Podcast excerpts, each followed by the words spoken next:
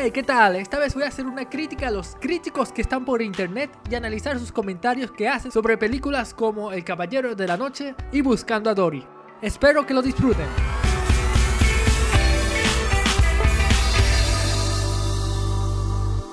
Hey, ¿qué tal? Nuevamente un episodio. Wow, ha pasado muchísimo tiempo. Y es que han pasado muchísimas cosas. Es increíble la cantidad de cosas que han pasado. Es increíble. Ha pasado producciones audiovisuales. Ha pasado cuarentena. Y ha pasado cuarentena. es lo que más ha pasado por aquí. Ah, pero lo importante es mantenerse activo y seguir haciendo lo que, bueno, lo que a uno le gusta. Así que, bueno, estaba tratando de ver de qué tema hablo hoy. Realmente estaba tratando de ver qué, de qué hablo. Porque... Ah, he estado muy enfocado en TikTok, muy enfocado en YouTube y no me he enfocado en mi, en mi programa, en mi podcast. Entonces tengo que tratar de hacer el balance. Es difícil a uno. Encontré un balance, luego surgió otra cosa y, y perdí todo el balance. Todo ese balance que había hecho se me fue a la basura. Pero bueno, lo que hoy iba a hablar era sobre criticando, haciendo críticas a críticos de cine. Uh, los que muchos saben, los que ya me conocen, saben que no me gusta hacer críticas de película. No me gusta, o aunque sea no hacerlo en público. Yo lo hago y yo me quedo, se lo, digo a mis cercanos y todo, pero normalmente no me escucharán haciendo críticas en mi canal de YouTube o en TikTok o en Instagram, nada. Y, y es que, bueno, normalmente cuando tú haces, cuando eres director o aspiras a ser director, Ah, cuando tú criticas algo de una película o de una, un video musical o llámalo cortometraje o algo, cuando tú lo criticas, cuando tú criticas algo, una producción así, por ejemplo, diciendo, no, es que es un cliché, hay, hay muchos clichés en esa parte, es probable que tú, en este caso yo, cometa luego ese cliché, o este mismo error que haces, es probable que yo lo cometa. A lo mejor yo critico algo porque no me gustó que el personaje carece de desarrollo, no hay desarrollo de personaje. Es probable que yo luego haga una producción y le, ocurra lo mismo. Entonces como que estoy criticando algo. con, qué cara yo critico algo que yo no he dominado, no he dominado ni perfeccionado ni nada. Y más cuando son personas más grandes que yo. Entonces voy a criticar a Christopher Nolan, a Quentin Tarantino, no, no me gusta su película porque su película ah, me parece que no, etcétera, etcétera. ¿Quién soy yo como para hacer eso? Es decir, acaso no me creo mejor que ellos. Y bueno, eso, eso por mi parte. Realmente no tengo nada contra las personas que, que los critican o los críticos de cine. Para nada, todos tenemos opiniones y, y, y, es, y, y compartirlo es parte de, de, lo que es la vida, lo que es el arte. Ah, pero yo como director o aspirante a ser director, yo me quedo con mis críticas para mí o con, para, mi, para mis cercanos, porque ciertamente yo voy a cometer cosas así o muy, muchos peores, porque simplemente yo tengo menos años de experiencia, menos recursos, menos todo, así que nada, simplemente mis comentarios me lo guardo. Pero habiendo dicho eso, las personas que critican, hay personas que critican mal, y es que hay formas de criticar críticas objetivas de críticos de cine. Tú puedes hacer una crítica objetiva, que es lo que más se establece, pues. Los mejores críticos son, bueno, son personas que se dedican a la crítica, no son directores ni nada, y hacen críticas objetivas, no son críticas como la que hacen estudiantes de la universidad, que son críticas absurdas, son personas... Yo creo que hay tres tipos de críticos, hay tres tipos de críticos de cine. Están los profesionales, son personas que tienen más de mil críticas en sus páginas, que son objetivos, que ven la película tres, cuatro veces antes de, comentar o algo. Están los intelectuales, estos entre comillas, o más, están los que están los que quieren ser críticos. Están los que vamos a ver, ¿cómo llamamos a esto? Serían wow, no le puse nombre. Pero están los haters, los críticos haters, ¿no? Yo creo que son, bueno, ya le pondré nombre. Son las personas que hablan mucho, hablan mucho y no dicen nada. Hablan, hacen las críticas de siete párrafos y tú los escuchas, son párrafos que suenan inteligentes, como que wow. Y, y la dramatización de los personajes que tú que, que intentan meterse en el mundo interno y intenta ver un desarrollo íntrigo consigo mismo y con las demás personas. Y es como que, ¿ah? ¿dónde está la crítica? ¿Dónde está la crítica? ¿Dónde está la... Ah, ¿Dónde está el objetivo? Porque también dicen como que, no, y es que, y es que había una estética muy fallida y que no se podía encontrar uh, el, el, amor por el arte que se encuentra normalmente en el género. No, es como que, ¿qué? ¿Qué estás hablando tú, Ale? ¿Qué estás hablando tú? Es en serio, han conseguido cosas absurdas por allí. Es decir, cosas que ni se entienden, cosas que no son objetivas y que ni no llegan a ninguna parte, no llegan al punto ni a ninguna parte realmente. Y los reconoces porque hablan muchos párrafos y ponen como si, su opinión fuera lo más importante, cuando no es así. Si eres crítico, tú no interpones, tú, tú no impones tu, tu, opinión, simplemente tú la ofreces. Tú no, tú no dices como que es mi opinión y los que no estén de acuerdo, váyanse. Es decir, al igual como tú tienes una opinión, otros tienen opiniones. Y si tú quieres ser escuchado, te toca escuchar a los demás. Así de sencillo. Yo no puedo decir que yo detesto tal película y si a ti te gusta, tú eres un... Tú eres un... Tú no sabes de cine. Eso es común. En este tipo de personas, en este tipo de círculos, tienden a ver... Esos son normalmente universitarios. Uh, tienden a ver que si a mí me gusta tal, a mí me gusta tal película, una película normalmente... Ah, también pasa esto. Pero ya voy a eso. Que que normalmente tratan de sacar, de demostrar su talento cinematográfico o tratan de demostrar su conocimiento de cine sacando al aire muchas veces películas de los 40, 50, 60 y ahí sacan mucho pecho, sacan mucho pecho. Dicen, no, sí, yo vi la momia, la momia de 1938, creo que fue 1938.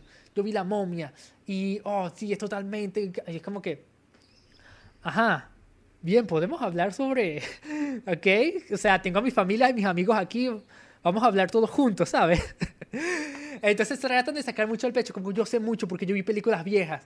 Y es como, brother, vamos a tener una conversación con nuestros amigos que, que solo ven películas por divertirse, no son, no son cinéfilos como nosotros, o bueno, yo no me considero cinéfilo, pero no son personas que conocen o han visto o tienen más horas viendo películas como nosotros, son nuestros amigos. Ellos probablemente están emocionados por ver películas recientes, ¿sabes? Entonces, por favor, es decir, a mí también me emociona ver películas recientes. Entonces, esos son, ese se encuentra en ese grupo, es totalmente ese grupo. Y ese tipo entonces critica de esa manera, saca mucho, mucho, mucha opinión suya, no quieren escuchar opiniones de los demás.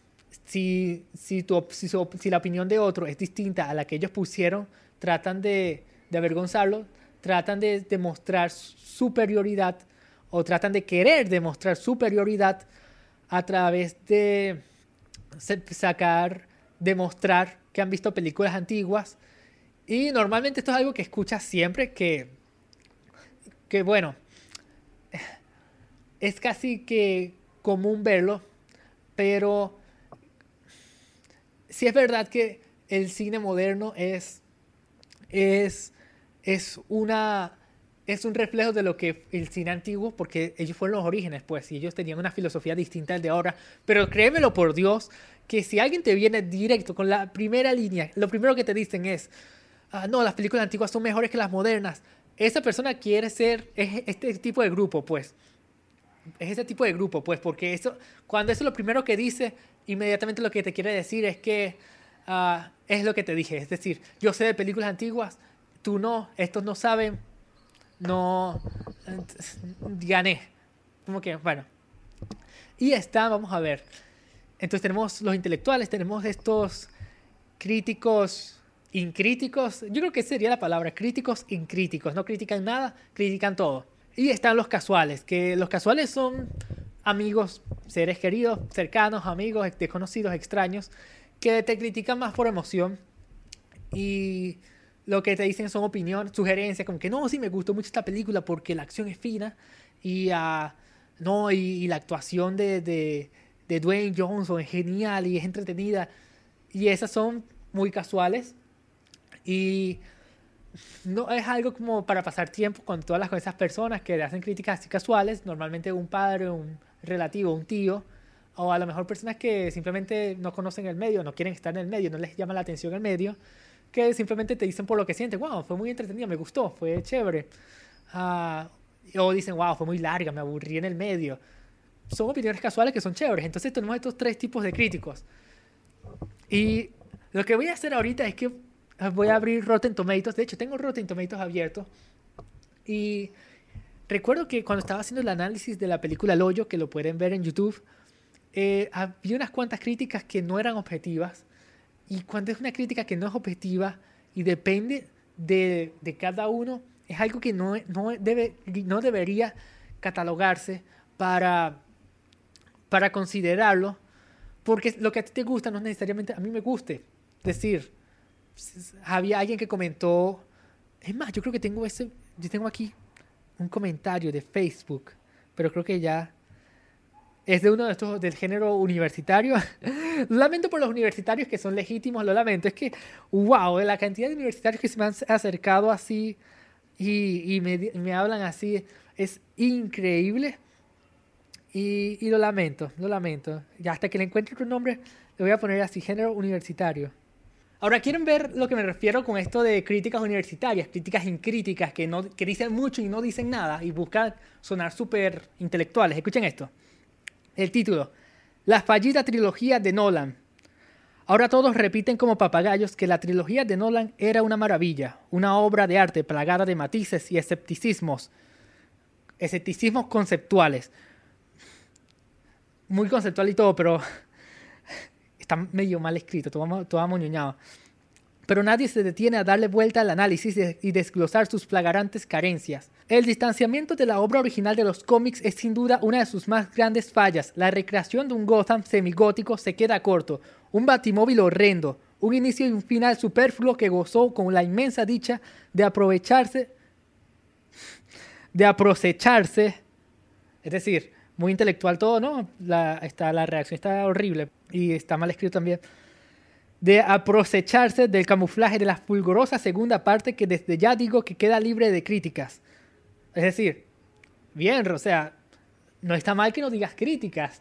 Uh, o sea, no es que no queda libre de críticas, uno puede criticar, pues, pero criticar bien. Uh, pero eso no puede desviar la atención objetiva respecto a la generalización del producto final, coma, que está todo tan amuñado, llevado a sus tres actos, Ledger y su actuación, Bale y su actuación, aunado a un magnífico y eficaz guion de The Dark Knight, quizás sobredimensionen una saga que en realidad falla en más del 50%. No se ofendan los seguidores, no hay nada de malo en decir lo que en fondo, aquí cuando falla, todos sabemos. Ahora, ¿cómo empiezo con esto?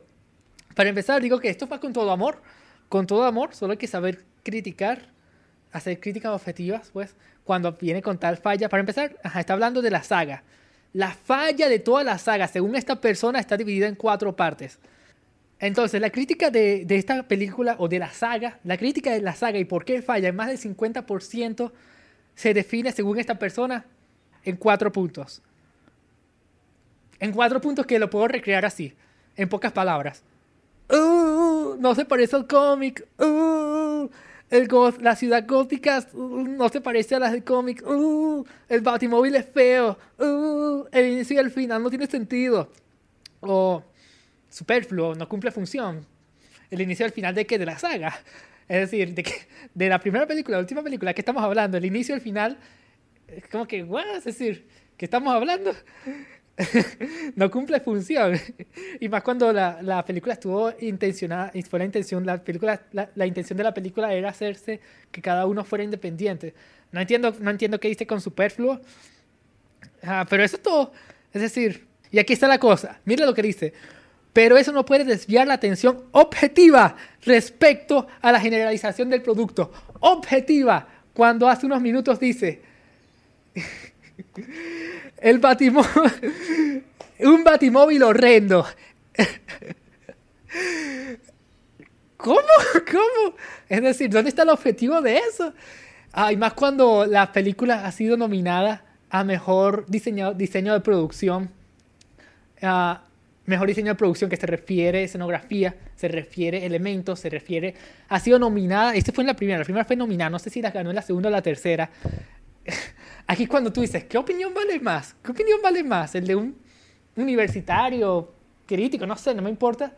Esta persona que agarró cinco minutos para escribir eso, o el de profesionales de la industria del cine que evalúan y hablan, discuten con personas del gremio y dicen cuál tiene mejor diseño de producción y seleccionan a, Batman, que claro incluye también el Batimóvil, porque eso es, eso es producción, eso es diseño de producción, o esta persona que simplemente viene y dice, el Batimóvil es horrendo, por eso la película, por eso la saga falla más del 50%. Es increíble, se lo juro por Dios que es increíble. Puedo cerrar con esto, pero es que aún no he revisado ni siquiera Rotten Tomatoes. Ahí, bueno, creo que para otro día voy a centrarme en ver las críticas de Facebook. Pero es increíble, uno encuentra cosas increíbles, uno escucha cosas increíbles. Entonces vamos a empezar, entonces voy a empezar la primera con Buscando a Dory. ¿Qué es esto? ¿Cómo pueden, cómo pueden hacer una crítica y no poner su nombre? Eso es demasiado así no se hace, así no se hace. Tú, pones tu nombre o tienes, o tienes miedo de dar tu opinión.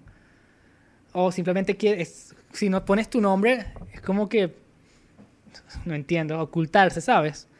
Ah, pero aquí vamos, entonces, crítica de Buscando a Dory. Empezamos con esa. Buscando a Dory no llega, pero ni a la pequeña aleta de Nemo de lo que fue su, su antecesora. Ah, ok, está, está un pelo, la reacción también está medio bueno. Dándonos un refrito predecible y muy repetitivo toda la película. Eso es muy válido, es una crítica muy válido, porque está hablando de la historia. Este, este, es el inicio, creo que luego hablamos, esto es de la historia. Y la crítica, lo que más importa en la película es la historia. Te diré por qué. Puedes tener el mejor, los mejores efectos especiales, la mejor cinematografía, el mejor actuación, pero al final del día, la crítica y los críticos te van a agarrar por la historia. Es así, películas con increíble cinematografía, con actores increíbles, con... ¡Wow! Con incluso con efectos especiales asombrosos o, o con premisas incluso geniales, son criticadas siempre por la historia. Entonces, esto es lo que, esto es lo que más critican los, los críticos, los profesionales. Lo que más critican es eso. Ellos van a decir en películas buenas, van a decir en películas que ellos hayan considerado como buenas, ellos van a decir como la historia es muy genial, es muy increíble. Ah, la, la, cinematografía no, no, estuvo a la par, pero, fue opacada por la historia o algo. Películas como El Joker fue criticada, de nuevo, o sea, los críticos lo han criticado por la trama y la historia, a pesar de que la actuación de Joker fue tan resaltada que ganó los premios. Entonces, aquí tenemos un ejemplo, pues, de, de que los críticos ven la historia por encima de nada no por encima de nada, pues puede que sea el orden, puede ser historia, cinematografía o cinematografía, actuación, etcétera, pero siempre la historia, desarrollo de personajes, ah, originalidad, frescura, etcétera. Entonces, va por buen camino. Si bien Nemo es una de las mejores películas de Pixar, tantos años para la secuela no logra de la secuela y no logra superar o al menos estar. Ok, voy a ir diciendo de una vez. Mucho de lo que escriben aquí es para antes de llegar a la crítica, ellos escriben muchísimo, escriben muchísimo antes de llegar al punto. Pero está bien, vamos a ver. Ajá. Dory ahora es más desesperante. Está hablando del personaje principal. Válido. El chiste y el contexto de padezco una falta de memoria a corto plazo se repite cada minuto en la película. Yo no lo vi como un chiste, pero ok, estaba, estaba, estaba por buen camino de la crítica. Uh, llegando a desesperar donde recuerda algo, donde recuerda algo y luego lo olvida, y así sucesivamente, al igual que es repetitivo. Dios mío, porque agreguen comas. Y es repetitivo donde Dory hace un acto y luego lo olvida, y es muy predecible a pesar de que te muestra el origen de Dory en modo de flashback y ya... Dios mío, coloquen comas. En modo de flashback o punto, ya sabes en qué terminará. Entonces, está hablando de que es repetitivo, es repetitivo la trama y el personaje principal sería más o menos eso, la, les espera el personaje principal, lo cual es muy importante, eh, el personaje principal en una película, muy importante. Y ahora viene lo positivo, no todo es malo, Pixar en calidad de los escenarios, escenografía. ah, está hablando de la cine- cinematografía, que se ve bello. Y mantiene la frescura y la ideología de cada personaje. Habla de la continuidad, que que Marlin sigue actuando como Marlin, no hicieron un cambio drástico, lo que han pasado en varias películas. Tenemos personajes de vuelta como el profesor Raya o las tortugas a modo de cameos. Los personajes nuevos son como son muy divertidos, pero son muy divertidos y pero no transcienden a más, pero sí son entretenidos y mantienen fresca la trama como Hank o Destiny, que casi la comedia cae sobre ella. ¿Vieron la reacción? Por favor, por favor. Pero no, no puedo criticar. Entonces, dijo, en otras palabras, que ah, los personajes nuevos no tienen desarrollo o no aportan mucho. Válido, válido. Y pues como dije, es un refrito de las primeras, pero no, lo- no logra el mismo impacto. Ay, Dios mío. No logra el mismo impacto, ni emocional, ni entretenida. Y no digo que la película sea mala, es buena, pero no como lo fue Nemo hace años. Aquí está una falla. Cuando tú haces una crítica objetiva, no utiliza la palabra mala o buena. Malo o bueno es en, el- en este arte no existe, no existe. Es decir, lo decimos, pero realmente decir que una película es mala o es buena no, no está bien visto porque se nota que, que está siendo subjetivo, pues. Es decir, decir que una película es mala porque tal cosa y tal cosa no funciona, no sé cómo explicarlo. Lo que para ti te gusta y para lo que ti es bueno, para ti no lo es. Para mí, tu novia, no me gusta. Ah, pero para ti, ella es lo mejor, te encanta. Te encanta por tales atributos. A mí, por esos mismos atributos, no me pueden gustar. Pueden que no me gusten esos atributos que tiene tu novia. Sencillo. Tan sencillo como eso. Es decir, decir que una película es buena o mala demuestra que es que esto es arte. El arte no, no es bueno o malo. El arte te choca, te impacta, no te impacta, te, te- lo, te- lo sientes, no lo sientes. No me quiero poner em, filósofo con esto, pero es por decir, los atributos que a ti te gustan de tu novia, puede que a mí no me gusten. Puede que a ti te, a ti te guste tu novia, no, es la mejor, es la mejor novia del mundo porque ella tiene un tono, porque su forma de hablar es muy agudo y, es, y habla calmada y todo. A mí puede que, ese, que esos mismos dos motivos que me has dado no me gusten. Puede que tu novia hable calmado, pero a mí me desespera que hable calmado. Como por ejemplo, aquí lo dijiste, pues es desesperante para ti. Desesperante, para ti es desesperante. Claro, está bien. Ah, pero para otros, por ejemplo, a otra persona, puede que a otra persona no le gusten y a otro. Pero, claro, tal como tú diste tu, tu, tu opinión, y yo siento otra opinión, tenemos esas diferencias. Pues decir que algo es bueno o malo no encaja en una crítica. En en las críticas que tú ves en Rotten Tomatoes, no ves que alguien diga malo o bueno, a menos que sea un crítico, sea un crítico raro. Pero tú, no, tú normalmente ves diciendo malo o bueno, lo vas diciendo, lo ves en críticas universitarias o todas de estas. Entonces tenemos eso. Ajá, les hará pasar un buen rato y obviamente les dará nostalgia que transmite Dory.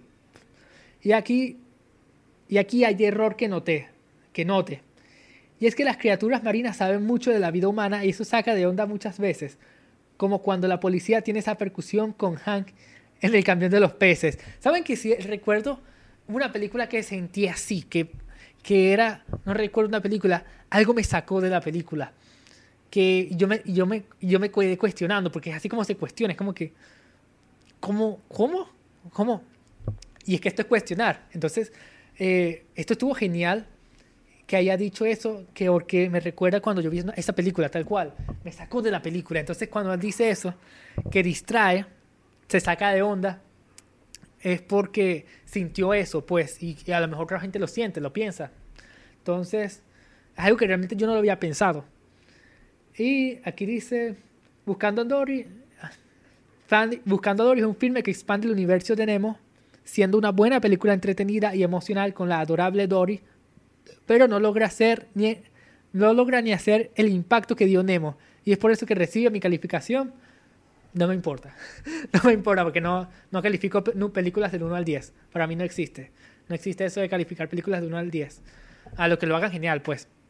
Pero yo personalmente no lo hago. wow, estoy cansado. Estoy cansadísimo. Yo creo que voy a hacer una pausa.